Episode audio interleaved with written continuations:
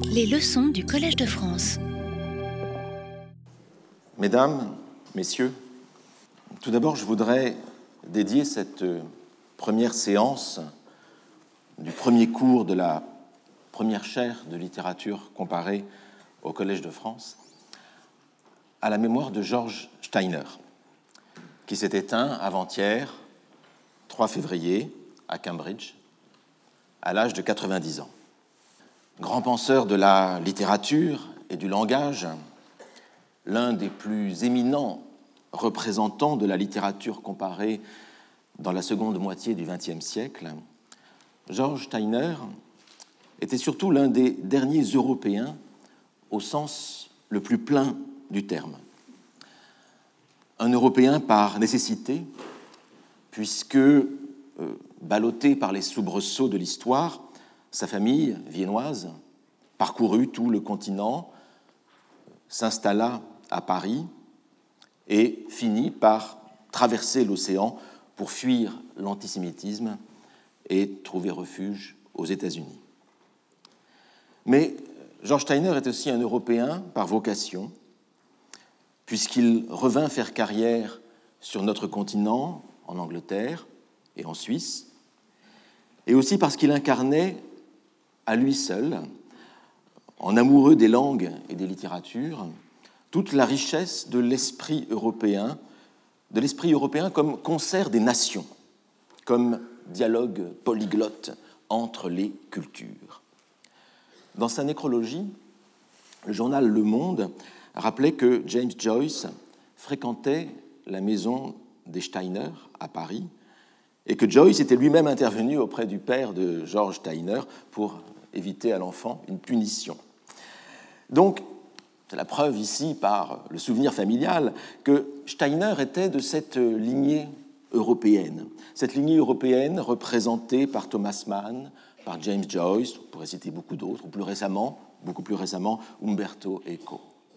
Une lignée qui, je l'espère, ne s'éteindra pas.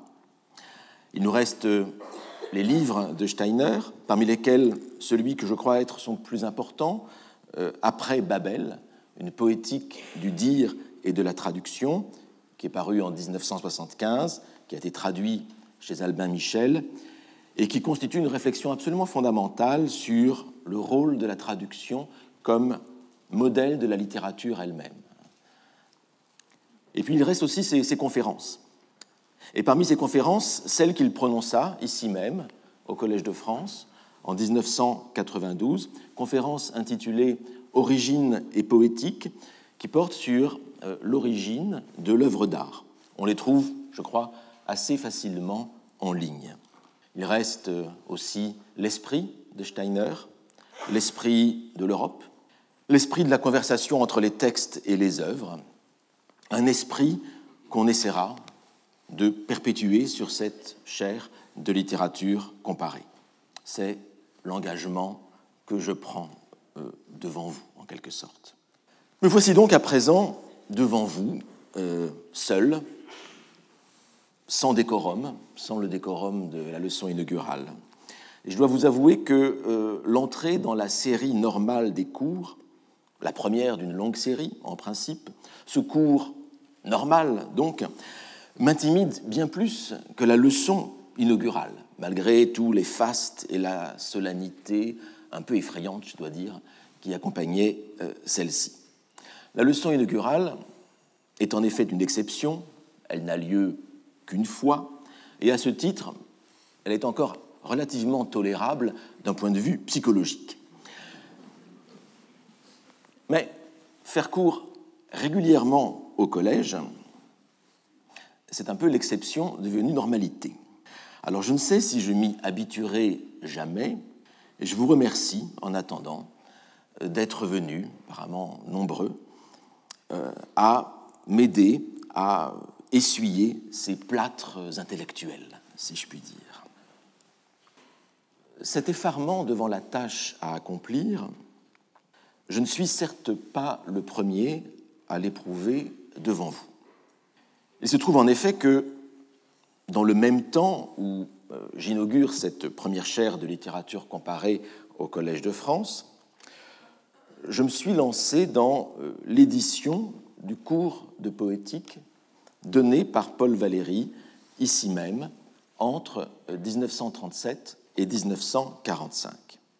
Si tout se passe bien, cette édition du cours de Valéry devrait voir le jour en 2021, quand nous fêterons le 150naire de la naissance de euh, l'écrivain. Mais me voici dans la situation étrange de vivre une double série euh, de cours. Les cours que je fais ici même, d'une part, devant vous, et puis les cours que j'édite, d'autre part, euh, ceux de Valérie, comme une sorte de, de contrepoint intellectuel. Je vise une réalité avec vous, et puis je lis, je lis une réalité parallèle.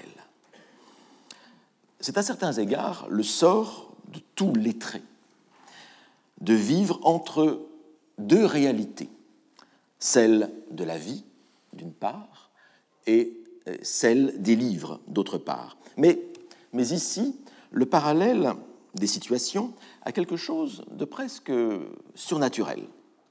Car pendant que je rédige mon propre cours, je déchiffre aussi, ou je fais déchiffrer par mon assistant, André Imizetanou, pendant que je rédige mon cours, je déchiffre aussi celui que faisait Paul Valéry. Alors j'ai presque eu l'idée, un peu saugrenue je dois dire, de vous proposer à la place de mon propre cours celui que, vous l'avez compris, celui que faisait Valéry en 1937. Je vois que cette idée saugrenue vous est aussi euh, venue à l'esprit. Vous en auriez, profité peut-être. Et le problème, euh, ou du moins le fait est que le statut des professeurs du Collège de France leur interdit de répéter leurs propres cours, mais non pas de répéter ceux des autres. Sans doute, je dois le dire, tout ce qui n'est pas interdit n'est pas nécessairement permis, et sans doute y aurait-il quelque malhonnêteté à procéder ainsi. Cela m'a donc fait hésiter. Je ne m'interdis pas à l'avenir, quand le cours paraîtra, peut-être, de faire une sorte de bis repetita placente, mais pas, pas, pas aujourd'hui. D'autant que Valérie et moi-même abordons des sujets fort différents. L'emprunt ne, se serait sans doute, ne serait sans doute pas passé inaperçu. Alors, le parallèle que je viens d'esquisser pourrait avoir l'air euh, immodeste, mais je dois dire qu'il y a quelque chose de rassurant, de rassurant à voir que les affres des premières leçons furent à certains égards vécues déjà par l'un de mes prédécesseurs les plus illustres. La situation, du reste, était plus difficile pour lui que pour moi. Elle était beaucoup moins confortable, puisque Paul Valéry dut faire sa première leçon le lendemain même de sa leçon inaugurale. La leçon inaugurale de Valéry eut lieu en effet le vendredi 10 euh, décembre 1937, et le lendemain matin, à 11 heures, samedi 11 décembre 1937, commençait ce que Valéry appela lui-même sa lectio prima, lectio prima en latin, sa première leçon. Mais pour la distinguer, il utilisait le latin pour la distinguer de la première leçon proprement dite, qu'aujourd'hui nous appelons ici même la leçon inaugurale. Je suis donc un peu mieux loti que lui, je ne fais pas euh, de cours, un cours deux fois dans la semaine, et bah, effectivement, j'ai heureusement bénéficié de près de deux semaines pour me remettre euh, des émotions de la leçon inaugurale et pour préparer la leçon que voici. Alors, l'exemple de Valérie m'intéresse euh, parce qu'il pose clairement la question des commencements. Et il la pose d'un point de vue théorique, presque philosophique. Quand commence-t-on vraiment un cours au Collège de France? Est-ce que c'est lors de la leçon inaugurale? Mais alors, pourquoi cette leçon prend-elle un tour plus général, différent de la suite des cours? Ou bien le cours ne débute-t-il au contraire qu'avec la première leçon? Proprement dite, celle que Valérie nomme justement lectio prima en latin Mais alors, si la lectio prima est la première leçon, quel statut donner à la leçon inaugurale? Ne serait-ce cette leçon inaugurale qu'une leçon d'apparat, une fausse, une fausse leçon? Vous voyez l'aporie à laquelle nous sommes confrontés. La solution du problème pourrait être celle-ci.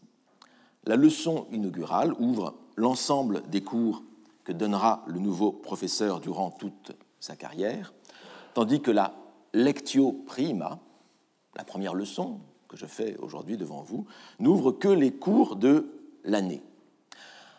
Certes, mais il reste toutefois à, gérer la transition entre ces deux leçons, l'inaugurale et la lectio prima. C'est une question de, cohérence, d'honnêteté, et une question de cohérence à laquelle je, je tiens. Alors, dans le cas qui nous occupe, j'arrête ici la théorie de la leçon inaugurale de la première lectio. Il faudra faire un cours, comme l'avait fait du reste Bourdieu, un cours, Foucault, un cours sur les cours du Collège de France. Dans le cas qui nous occupe, cette transition devrait se faire assez naturellement, car il, y a, il va y avoir, vous allez voir, une évidente continuité entre ce que j'ai dit il y a deux semaines sur, si vous vous rappelez, la nécessité d'une bibliothèque mondiale et le sujet du cours de cette année, à savoir les bibliothèques, construire, déconstruire la bibliothèque. Mais la continuité va s'imposer d'elle-même aujourd'hui par un autre phénomène, un processus qu'on pourrait assez bien assimiler au processus des vases communicants. La leçon inaugurale est en effet extrêmement calibrée. Elle ne doit pas dépasser une heure de temps. Et donc il y a beaucoup de matériel qui n'a pas pu entrer dans cette leçon inaugurale. Je me propose donc aujourd'hui, non pas de recycler, mais de poursuivre, de poursuivre quelques instants la leçon que j'ai prononcée le 23 janvier et d'apporter des précisions ou des informations supplémentaires qui nous aideront à mieux entrer dans le propos qui nous intéresse. Et vous allez voir qu'en fait la connexion va être absolument naturelle et logique avec euh, le thème du cours de cette année. Il s'agit, il s'agit de quelques notes de bas de page concernant le poème Les Conquérants de José Maria de Heredia, qui a servi de leitmotiv à ma leçon inaugurale. Et donc ce que je vais vous proposer aujourd'hui, c'est ce que Umberto Eco appelait une apostille. Une apostille à ma leçon inaugurale, comme Eco en proposa une à son euh, roman Le nom de la rose. Vous vous rappelez peut-être que ce qui m'a arrêté dans euh, le poème de Heredia, et qui est revenu euh, dans le reste de la leçon, c'est l'image des étoiles nouvelles. Une image qui sert de chute au poème. Alors, je disais tout à l'heure bis repetita placent, je crois que je vais relire malgré tout ce euh, poème. Rassurez-vous, je ne le referai pas à chaque leçon. Hein, ce n'est pas le, ce sera pas le leitmotiv de, tout le cours de cette année, mais quand on a la chance d'avoir un, beau poème devant les, yeux, pourquoi ne pas en profiter une, une seconde fois? Comme un vol de gerfaux hors du charnier natal, fatigués de porter leur misère hautaine, de palos de Moguer, routiers et capitaines partaient, ivres d'un rêve héroïque et brutal. Ils allaient conquérir le fabuleux métal que Sipango mûrit dans ses mines lointaines. Et les vents alisés inclinaient leurs antennes au bord mystérieux du monde occidental. Chaque soir, espérant des lendemains épiques, l'azur phosphorescent de la mer des tropiques enchantait leur sommeil d'un mirage doré ou penchés à l'avant des blanches caravelles, ils regardaient monter en un ciel ignoré du fond de l'océan des étoiles nouvelles. Je crois qu'il était bon de se remettre euh, dans le rythme de ce poème, dans le, jeu d'images qui est le leur. Je ne vais pas ici me lancer dans une explication en bonne et, due forme du poème.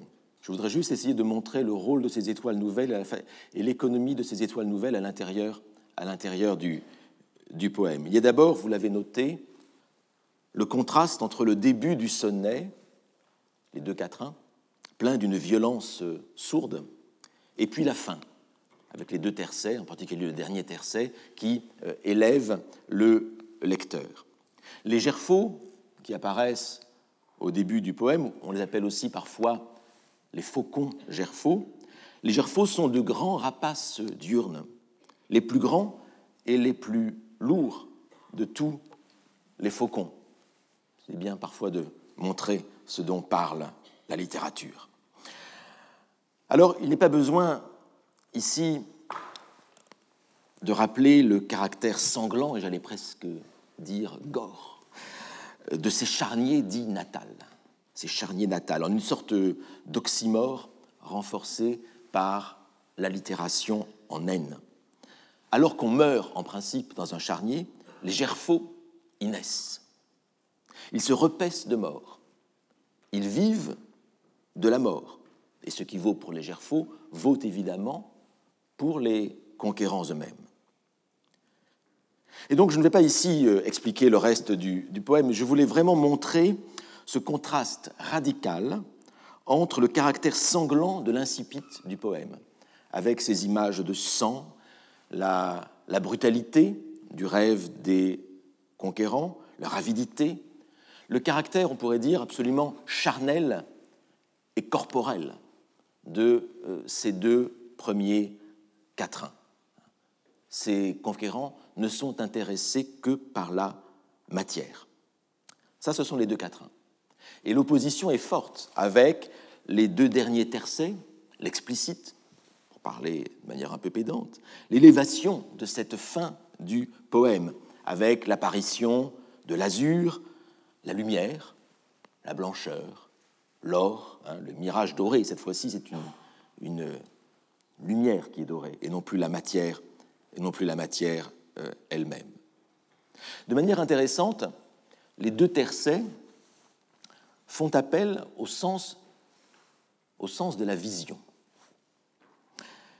Une vision soit virtuelle, c'est dans le premier tercet, avec le mirage doré, le mirage doré, c'est euh, effectivement le rêve que font les conquérants. Un rêve donc encore marqué par leur désir de la veille, euh, leur désir de la réalité, c'est-à-dire par le désir et par l'avidité euh, matérielle. Donc vision virtuelle dans le premier tercet, ou bien vision réelle, celle des étoiles, sur lesquelles se termine le poème. Et le paradoxe ici, que je voudrais vous faire sentir, c'est que la vision réelle qu'ont les conquérants de ces étoiles nouvelles au ciel se révèle plus étonnante et plus surnaturelle même que le songe qu'ils ont fait. Et cela doit nous faire penser. Autre position, un peu du même genre, les quatrains parlent du jour, de la réalité, de la matière, de la chair, du corps. Les tercets parlent de la nuit. Mais paradoxalement, c'est une nuit, une nuit plus brillante que les jours, si j'ose ici paraphraser la lettre célèbre de Jean Racine. On passe du contact brutal et violent avec la matière au sentiment de l'infini rendu sensible par les étoiles. Ce que nous propose le dernier tercet du poème, c'est un inaccessible, celui des étoiles, mais rendu sensible à nous, rendu sensible aux conquérants, mais rendu sensible à nous aussi euh, par le fait même euh, de la poésie. C'est une sorte de conversion, une conversion au moins provisoire qui est racontée, la conversion des conquérants à un autre type de rapport au monde, qui ne serait pas un rapport euh, purement matériel. C'est la révélation d'un au-delà des pulsions les plus brutales. Voilà ce, que je vais me limiter à dire sur ce merveilleux sonnet pour faire sentir la force de ces étoiles nouvelles, pour faire sentir aussi comment elles ont intéressé tout un public après la publication du poème. Et c'est là-dessus que je voudrais, que je voudrais en venir. Car, j'y faisais allusion dans la leçon inaugurale, car c'est sur ces étoiles nouvelles que surgit, en 1905, un débat assez curieux, à l'occasion de la disparition de José Maria de Heredia, qui euh, disparut le 3 octobre 1905. Et ici, pour ce que je vais vous présenter maintenant, je vais me fonder en partie euh, sur les très précieux euh, travaux d'un érudit serbe, Miodrag Ibrovac, qui était ancien doyen de la, faculté des lettres de l'université de Belgrade, grand érudit de la littérature française, et qui avait soutenu en 1922 à la Sorbonne sa thèse sur Heredia, dont il a tiré euh, deux, volumes tout à fait, euh, fondamentaux euh, pour comprendre notamment les, les sources du poème de Heredia. Et je me fonde aussi sur un article qui a sans doute inspiré également Ibrovac, qui est un article de Pedro Enriquez Ureña, paru dans la Romanic Review, hein, la revue de l'Université Columbia à New York, Las Nuevas Estrellas de Heredia, donc les nouvelles étoiles de euh, Heredia, là aussi sur les sources possibles du poème. Et puis il y a d'autres sources dont je vous parlerai. Il n'y a pas que ces articles-là, mais je trouve ces articles tout à fait fondamentaux et, je vous rendre à, César ce qui est à César. Et donc, le 3 octobre 1905 meurt Heredia, et puis, le 15 octobre 1905, Gaston Deschamps rendait hommage à Heredia euh, dans son feuilleton du journal Le Temps. Le Temps qui était le plus grand journal de, de, l'époque.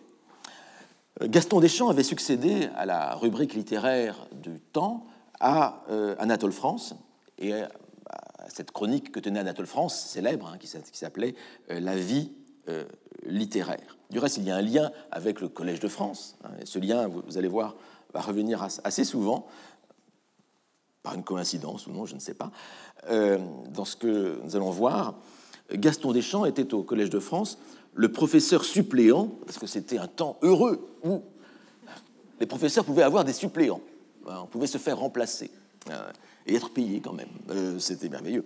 mais ce temps, cet heureux temps n'existe plus. Il était le professeur suppléant d'Émile Deschanel, qui était professeur de littérature française euh, donc euh, au collège. Et Émile Deschanel était accessoirement, je le dis pour l'anecdote, le père du futur président de la République, Paul Deschanel, futur président parce que Paul Deschanel fut élu en 1920. Donc c'était bien après la période dont euh, je vous parle. Donc le 15 octobre 1905, Gaston Deschamps rend hommage à Heredia dans son feuilleton du journal Le Temps. Et il lui rend hommage euh, en citant, bien évidemment, le dernier tercet des conquérants. Ce n'est pas la première fois que euh, Gaston Deschamps citait le poème Les Conquérants dans sa, chronique. Il l'a cité déjà euh, en 1901. donc c'est un, poème qui lui plaisait et n'était pas sans doute le seul. Ça, c'était le 15 octobre 1905. Il rappelle ce dernier tercet des conquérants. Une semaine plus tard, nous sommes donc le 22 octobre 1905, les dates sont importantes. Une semaine plus tard, Gaston Deschamps reçoit, ou du moins dans l'intervalle, il reçoit le courrier d'un officier de marine et il rend compte du courrier de cet officier de marine dans sa chronique du journal Le Temps. Vous allez voir que la, teneur, la teneur des chroniques littéraires dans les journaux était assez différente de celle d'aujourd'hui. Et donc voici la citation je vais lire quand même. Je, vais lire beaucoup de textes. D'abord, un cours de littérature, c'est un cours où l'on doit lire, me semble-t-il. Et puis, il y a quand même un certain côté truculent dans cette histoire qui vaut la peine d'être apprécié avec les, les, mots des gens de l'époque. Donc ça, c'est la citation de ce capitaine de frégate, A.M., euh, de cette lettre signée de Cherbourg le 15 octobre 1905. La lettre donc paraît en fait dans le, temps du 22 octobre, peu importe. Donc, monsieur, c'est la lettre de ce, capitaine de marine. Monsieur, dans votre dernière vie littéraire du temps, vous citez le dernier tercet du fameux sonnet de Mérédia, où penchez à l'avant des blanches caravelles et regardez monter en un ciel ignoré du fond de l'océan des étoiles nouvelles.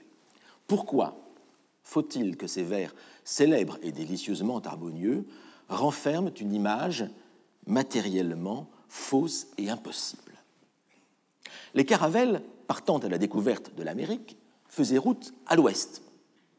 Les matelots, penchés à l'avant, regardaient donc l'horizon du côté de l'ouest.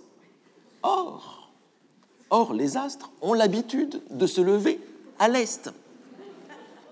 Et oui, lorsqu'en mer vous regardez l'Occident, vous voyez les étoiles disparaître derrière l'horizon, mais c'est de l'autre côté que vous les voyez sortir de la mer. Plusieurs fois, me trouvant en présence de M. de Heredia, j'ai été tenté de lui faire cette remarque. Mais je n'ai point osé, et j'ai eu bien raison, dire une chose qui eût pu ennuyer le grand poète. Aujourd'hui qu'il n'est plus, euh, c'est peut-être le coup de pied de l'âne, hein. aujourd'hui qu'il n'est plus, je me permets, moi, marin, de vous faire part de cette réflexion qui m'a souvent hanté en mer, alors que pendant les nuits admirables des tropiques, je voyais les étoiles faire tout le contraire de ce que disaient mes lèvres quand elles leur chantaient ces vers classiques des trophées. Veuillez agréer, monsieur, l'assurance de mes sentiments, distingué AM, capitaine de frégate. Bon, vous l'avez noté, je l'ai senti à vos réactions, il y a dans ce courrier un côté presque Alphonse Allais.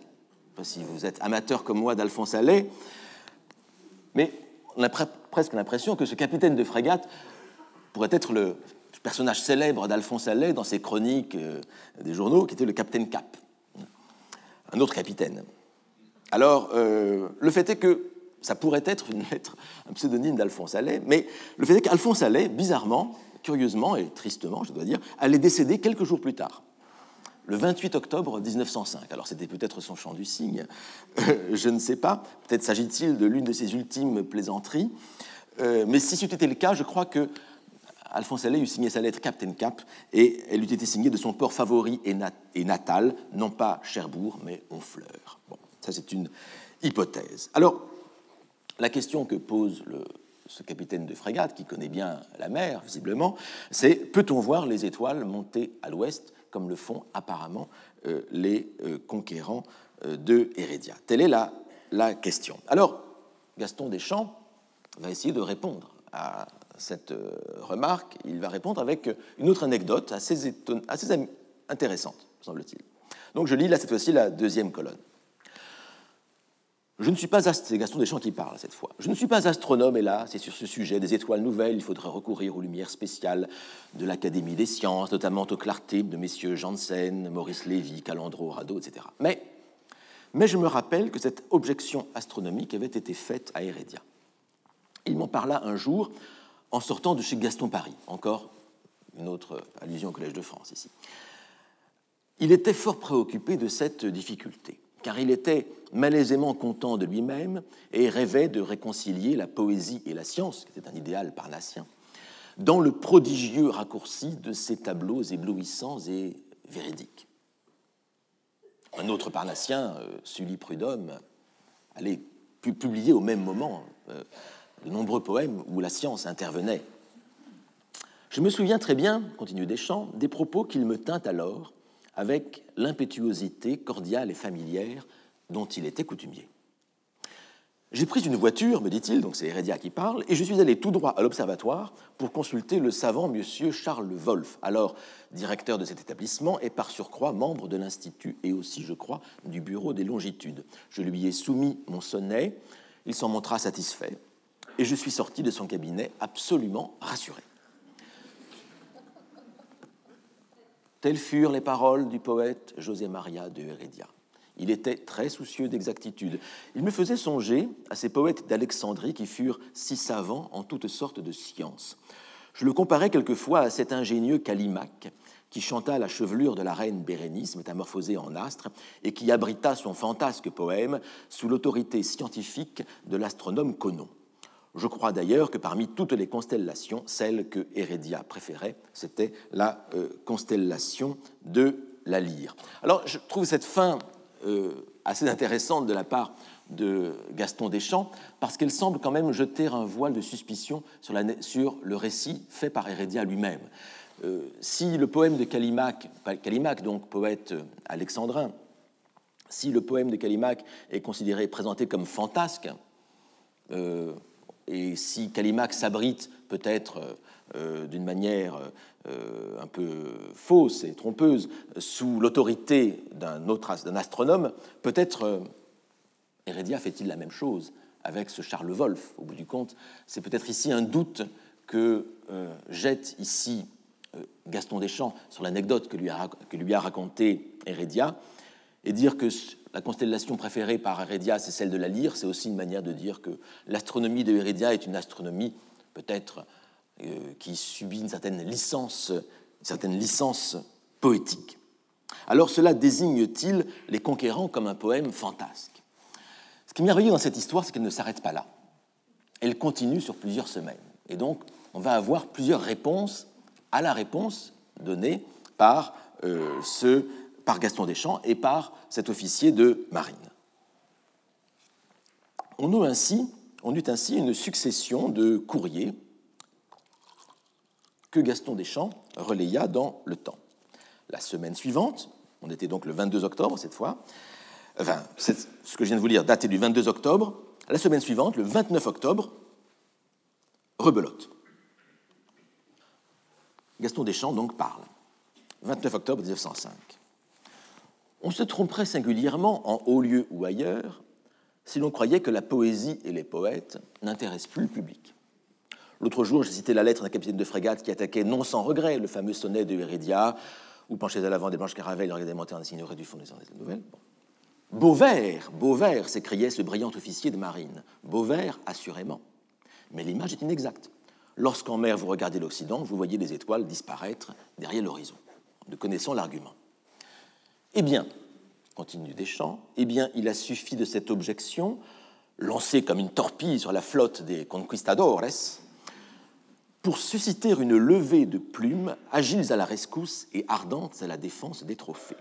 J'ai reçu aussitôt huit lettres de Paris, une de Toulouse, deux de Toulon, une des environs de Nîmes, une de Bouvron, Meurthe-et-Moselle, une de Brignoles, Var, une d'Antibes et quatre de Semur en Ossois. Semur en Ossois, vous allez voir, Semur en Ossois va revenir, joue un rôle important dans notre histoire.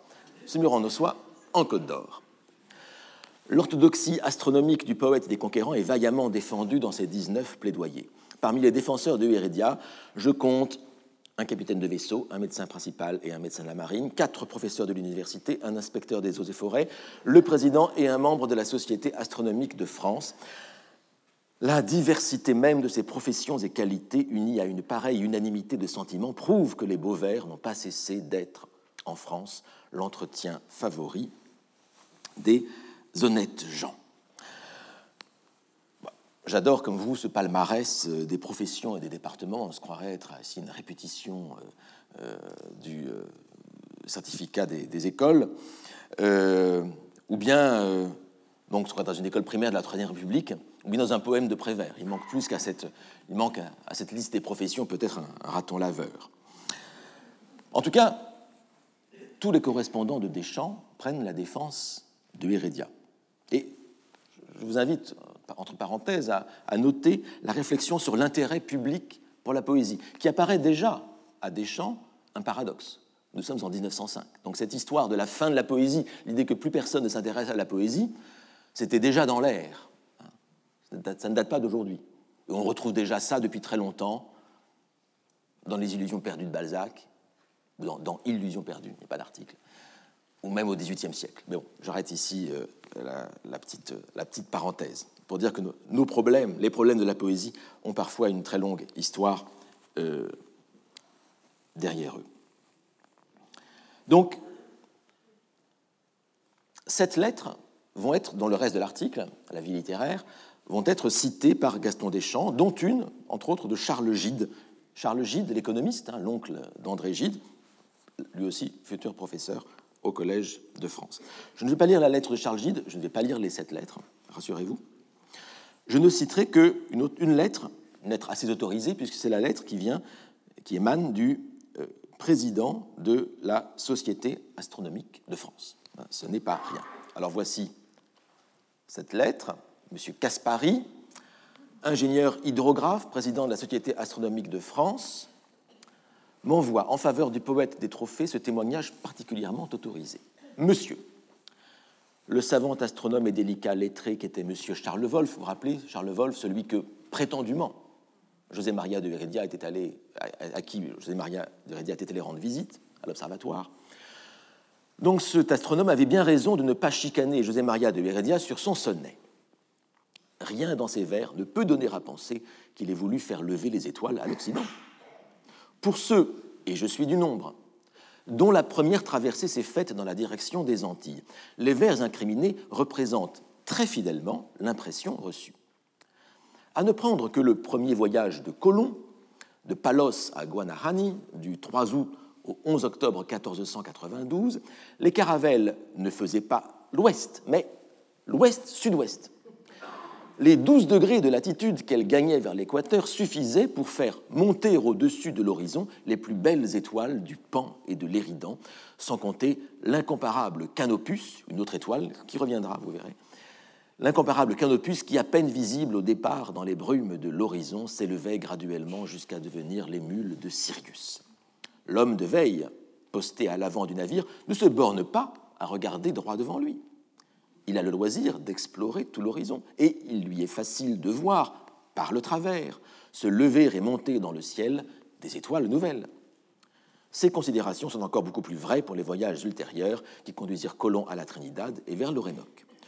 Nous ne demandons pas aux poètes de nous enseigner l'astronomie, mais on peut bien dire que dans le cas présent, les trophées n'ont rien à envier aux géorgiques de ce qui fait les œuvres immortelles, l'exactitude unie au beau Vous verrez, les géorgiques reviendront dans notre bibliothèque. Veuillez agréer, monsieur, l'expression de mes sentiments les plus euh, euh, distingués.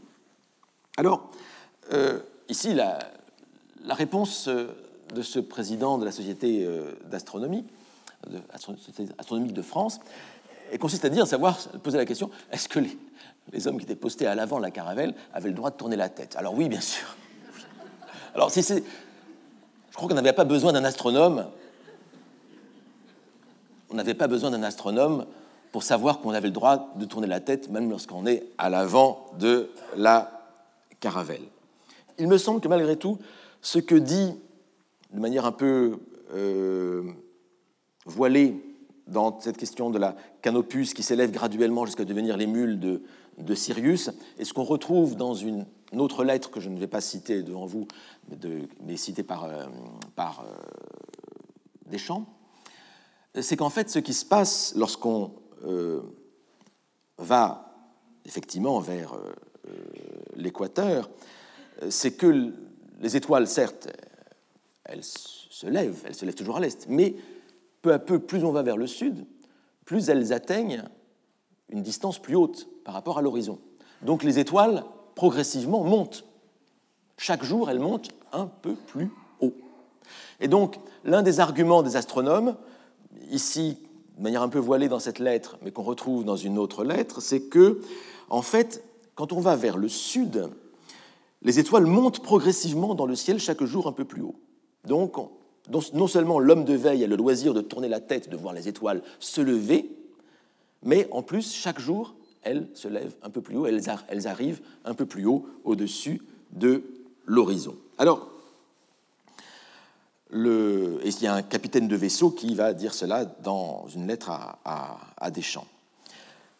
Le problème, bien sûr, de l'interprétation par l'ascension progressive des étoiles, plus on va vers le sud, c'est qu'on perd le caractère surprenant de l'apparition des étoiles à la fin du poème. Il, regardait monter en un ciel ignoré des étoiles nouvelles. On a l'impression que quelque chose qui a lieu et qui est une sorte d'apparition, d'épiphanie. Épiphanie, les rois mages, l'étoile, j'y reviendrai euh, là aussi. Mais quand même, ce qui va dans le sens de cette interprétation, c'est dans le poème l'imparfait itératif, l'imparfait de répétition. Chaque soir, chaque soir, il regardait monter en un ciel ignoré euh, des, étoiles, étoiles nouvelles.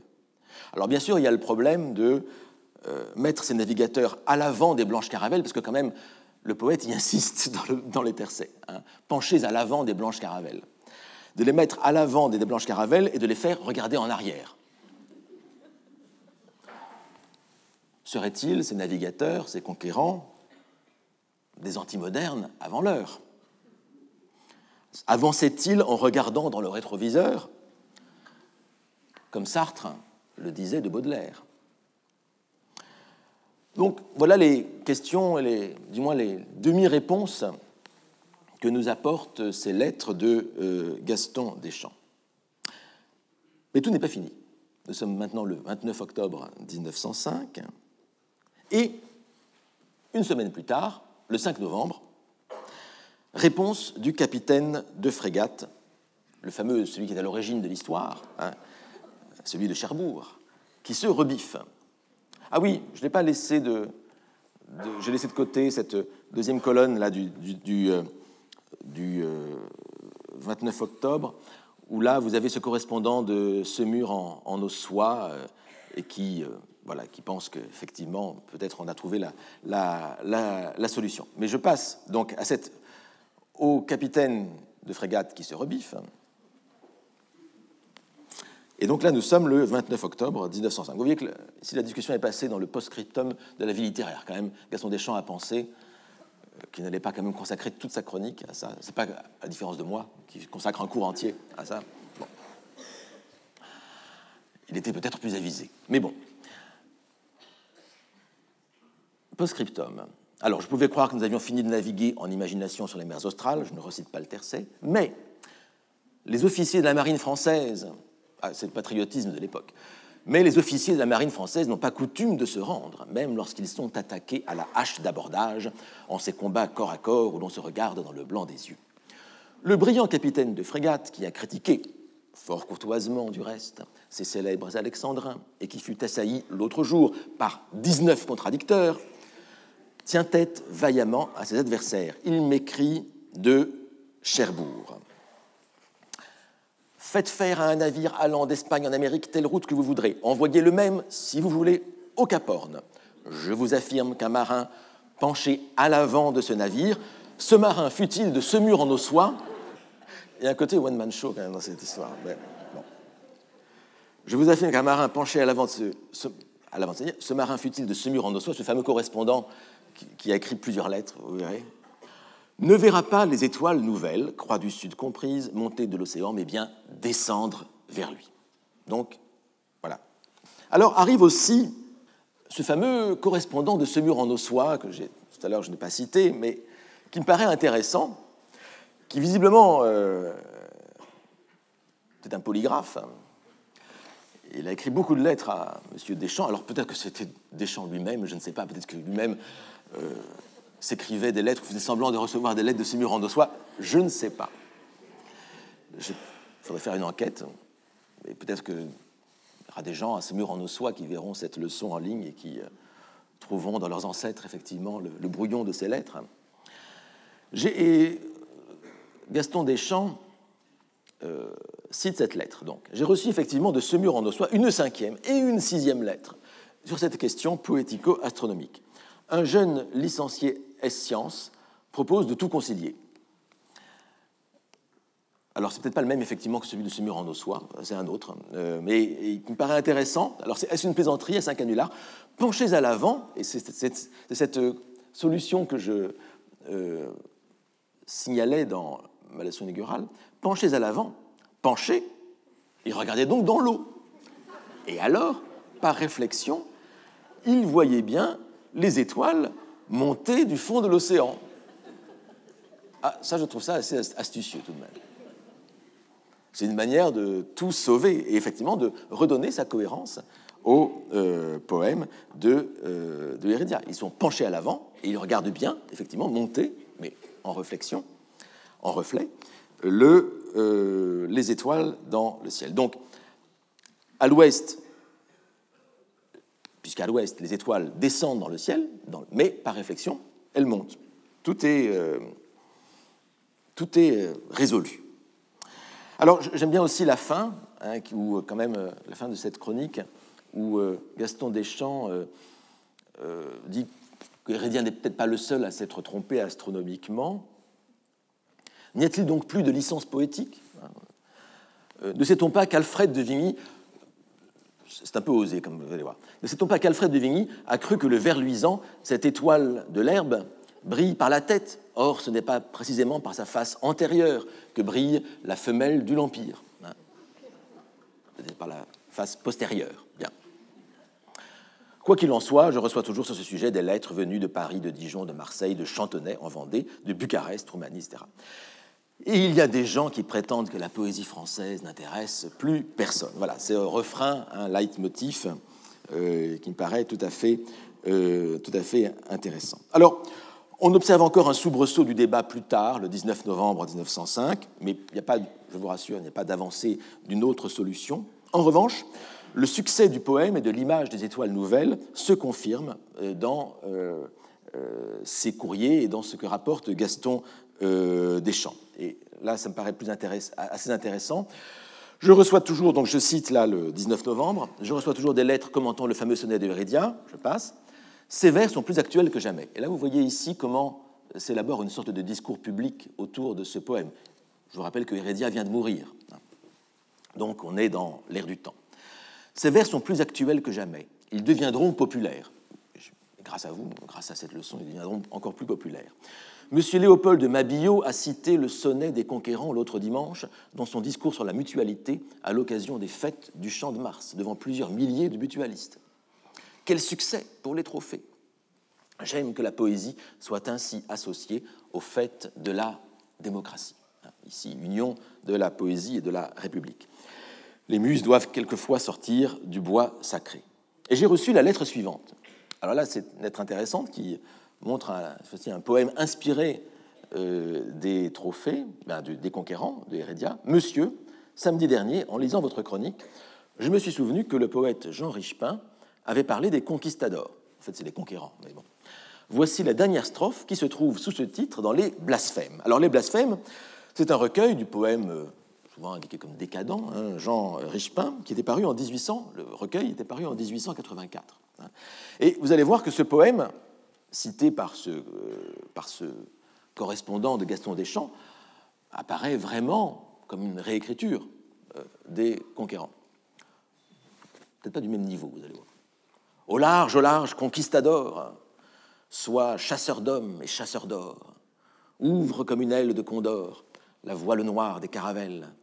Si l'océan est couleur de ciel, là-bas la terre est d'ambre et de miel, et l'on y voit au jardin du ciel fleurir des étoiles nouvelles. Bon, on sent quand même, euh, on sent quand même les, les, échos du reste Gaston Deschamps euh, signale, enfin c'est pas Gaston Deschamps ici, mais c'est la lettre de ce Guilleminot sculpteur. Cette rencontre d'étoiles est curieuse et je prends la liberté de vous la signaler, bien que ce ne soit pas mon métier. Effectivement, il est sculpteur. J'aime l'humilité, la modestie, le fait que chacun à l'époque se sent dans son métier parle selon euh, ses propres, selon ses propres compétences. Bon, il est clair que ce poème de Jean Richepin, donc, est une réécriture des conquérants, mais non pas en alexandrin, mais en vers de neuf syllabes, ce qu'on appelle des énéasyllabes, conclus par un octosyllabe, fleurir des étoiles nouvelles. Donc il y a toujours cette chute, hein, comme dans le sonnet de Hérédia. Et cette réécriture en vers de neuf syllabes me rappelle les essais qui avaient été faits, par exemple, pour le cimetière marin de Valérie, de réécrire le cimetière marin, qui est écrit en décasyllabes, mais de le réécrire en alexandrin. Hein, donc il y a toujours, toujours un, un poète qui se croit plus malin que l'autre et qui va essayer d'ajouter ou d'enlever des syllabes au euh, vers. C'est une, manière, une manière aussi de rendre hommage hein, à la poésie. Hein. La poésie se rend hommage à euh, elle-même. Ce qui m'intéresse ici, c'est que les étoiles nouvelles, avec euh, cette dernière chronique de Gaston Deschamps, il n'y en aura plus, je vous rassure. Ces étoiles nouvelles sont devenues plus une réalité littéraire et rhétorique, voire une réalité politique, avec ce discours au champ de Mars devant euh, les mutualistes, qu'une réalité astronomique. En fait, on a perdu depuis assez longtemps la question de la réalité astronomique euh, de ces étoiles. Je vais vous donner encore une autre, une autre occurrence de ces citations d'étoiles nouvelles dans le discours public, le discours euh, politique de l'époque. Je la dois un collègue et, ami, euh, Alain Pagès, zolien, spécialiste d'Émile Zola, professeur émérite à l'université de la Sorbonne Nouvelle, et qui m'a envoyé une référence intéressante hein, il y a, quelques, jours. En 1901, euh, Jean Jaurès rapporte dans un article paru dans, dans, le journal La Petite République, donc on est peu après la, la mort d'Émile Zola, il rapporte, on est le 23 avril 1901, une conversation qu'il a eue, lui, Jaurès, avec Émile Zola, lors d'une rencontre avec euh, le romancier à Londres en mars 1899. Hein. Je répète, donc Jaurès rencontre Zola en mars 1899 à Londres et en 1901, il euh, rapporte cette conversation qu'il a eue. Il rapporte ici les propos de Zola lui-même. Donc c'est Zola qui parle. Je veux que de l'épreuve que nous subissons tous, notre groupe d'humanité sorte plus vaillant et plus fraternel. Il me semble déjà que des espérances plus hautes s'affirment. Je sens se lever des étoiles nouvelles. Mais qui nous dira quelles sont les routes les plus sûres, les plus unies, les plus douées, par où l'humanité ira vers la justice et la joie? Bon, on est là dans un discours d'inspiration euh, humaniste, socialiste, sans doute. Et les étoiles nouvelles, ici, ce lever des étoiles nouvelles, bon, il y a peut-être ici, un, sans doute, probablement, euh, un écho hein, du poème, devenu assez célèbre en fait, hein, du poème de Hérédia.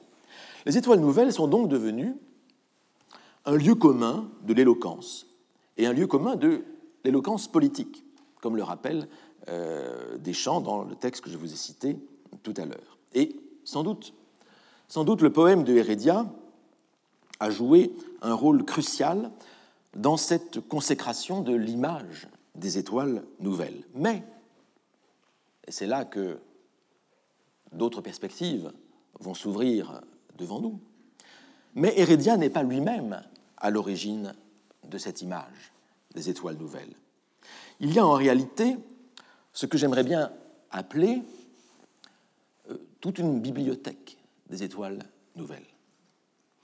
Une bibliothèque des étoiles nouvelles, c'est-à-dire un répertoire de toutes les occurrences de cette image. Et sans doute l'une ou l'autre de ces occurrences, nous le verrons, a joué un rôle dans l'invention du sonnet de Heredia, dans l'imaginaire qui a abouti à cette chute du poème.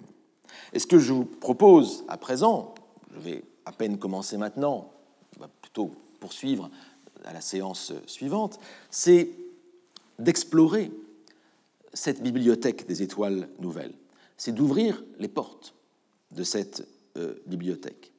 Et ce sera peut-être la plus belle manière d'entrer, vous allez voir, de poser les problèmes propres aux bibliothèques, à ce que moi j'entends, à ce que je vais entendre ici dans ce cours par bibliothèque, et ce qui va nous occuper hein, pendant euh, ce cours. D'autant que, vous allez le voir, cette bibliothèque des étoiles nouvelles, c'est une bibliothèque européenne, européenne, voire au-delà même euh, du continent européen. Je vous rappelle que Heredia est natif de Cuba et que d'autres occurrences viendront effectivement euh, d'ailleurs.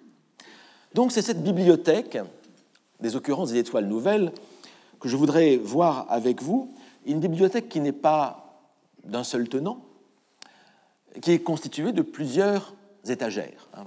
Je vais filer un petit peu la métaphore de la bibliothèque. Il y a différentes étagères dans cette bibliothèque des étoiles nouvelles, et il y aurait d'abord la plus ancienne en date, euh, l'étagère antique. Il était question des géorgiques euh, tout à l'heure. Nous allons voir les géorgiques euh, revenir. Dans le monde antique, et sur cette étagère antique de l'étoile de la des étoiles nouvelles, l'étoile différente, l'étoile étrangère, a un autre sens que dans le poème de Heredia. Elle est, comme dans le poème de Heredia, elle est d'abord évidemment l'enseigne, l'enseigne d'un ciel étranger. Elle est l'enseigne par là d'une terre étrangère. Et dans la leçon inaugurale, j'avais mentionné en passant de manière extrêmement rapide diverses occurrences de ce motif des étoiles, euh, des étoiles nouvelles. Je vais commencer par une et je m'arrêterai euh, là-dessus. Elle vient des Géorgiques de Virgile. Et c'est dans le passage célèbre qui commence ainsi. Hein, Félix qui potuit rerum cognoscere causas. Hein. Heureux celui qui a pu connaître les causes premières des choses. Hein. Vous savez, c'est ce passage où Virgile, dans les Géorgiques, pratique une opposition entre la sagesse, qui n'est pas seulement la sagesse du philosophe, la sagesse du savant, mais la sagesse du paysan, celui qui est courbé sur sa terre, le paysan qui va à la source même de tout bien, à la source de la physis, en grec, c'est-à-dire la force qui fait pousser les choses, un physis qui est donné physique en, français, la poussée même des choses dans la nature. Hein. Les, causes premières des choses, hein, les causas rerum, hein, ce sont effectivement, on la trouve dans la physis, dans cette poussée des choses par la terre, à laquelle a accès le euh, paysan. Et c'est pour ça que le paysan peut avoir cette sagesse à lui. C'est la natura en, latin, c'est-à-dire le fait même de naître. Donc il y a une opposition dans ce texte de Virgile entre la sagesse du sol et la folie du monde. Et je termine là-dessus. Je vais citer ce passage, hein, je, le reprends un peu plus haut que l'apparition du soleil, euh, de l'étoile nouvelle. Les uns tourmentent avec la rame les mers ténébreuses et se précipitent sur le fer ennemi. Ça, ce n'est pas la sagesse, c'est l'anti-sagesse ou bien ils pénètrent dans les cours et rampent sur le seuil des rois. Je cite ici Virgile dans la traduction d'Auguste Nisard. Celui-ci va saccager une ville de malheureux pénates afin de boire dans le saphir et de dormir sur la pourpre tyrienne. Tout ça, c'est ce que font les conquérants de Hérédia. Hein. Ils cherchent euh, les terres étrangères, ils cherchent l'or, les richesses. Celui-là enfouit ses trésors et se couche sur son or enseveli. Cet autre s'arrête stupéfait devant la tribune au harangue. Cet autre, la bouche béante, est tout saisi des applaudissements redoublés du Sénat et du peuple que lui renvoient les gradins du théâtre, hein, les mirages de la politique.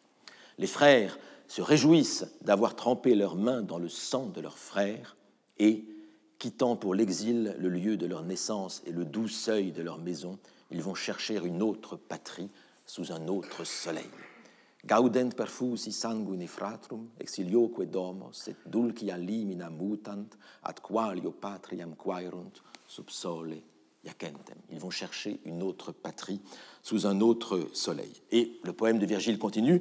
Cependant, le laboureur ouvre la terre avec la charrue recourbée.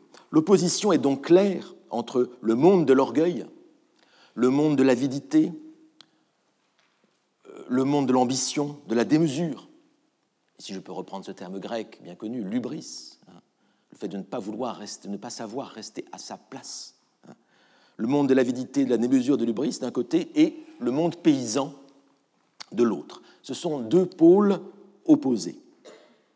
Et ce qu'il faut noter, et je termine là-dessus, ce qu'il faut noter, c'est que chez Virgile, l'autre soleil que vont chercher les, les frères fratricides, qui vont partir en exil, cet autre soleil appartient encore au pôle de l'ubris, au pôle de la démesure. C'est le fait d'aller chercher une terre étrangère pour s'enfuir, pour se réfugier ailleurs.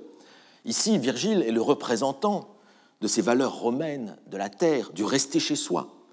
Ces valeurs qu'au même moment, à la tête de l'État, Octavien, le futur Auguste, Octavien veut imposer avec la paix nouvelle. Or, et c'est là que je termine, c'est pas ainsi que fonctionne le poème de Heredia. Si vous vous rappelez le poème, les étoiles nouvelles sont justement en opposition avec la violence et la brutalité dans le poème. Alors qu'ici, le soleil nouveau, il est, il fait partie de cette hubris, de cette démesure humaine. Démesure qui ne va pas être la mienne aujourd'hui. Je vais essayer de respecter mon temps, mais nous continuerons cette exploration de la bibliothèque la semaine prochaine. Je m'arrête ici pour laisser la place à ma conférencière. Merci. Retrouvez tous les contenus du Collège de France sur www.colège-2-france.fr.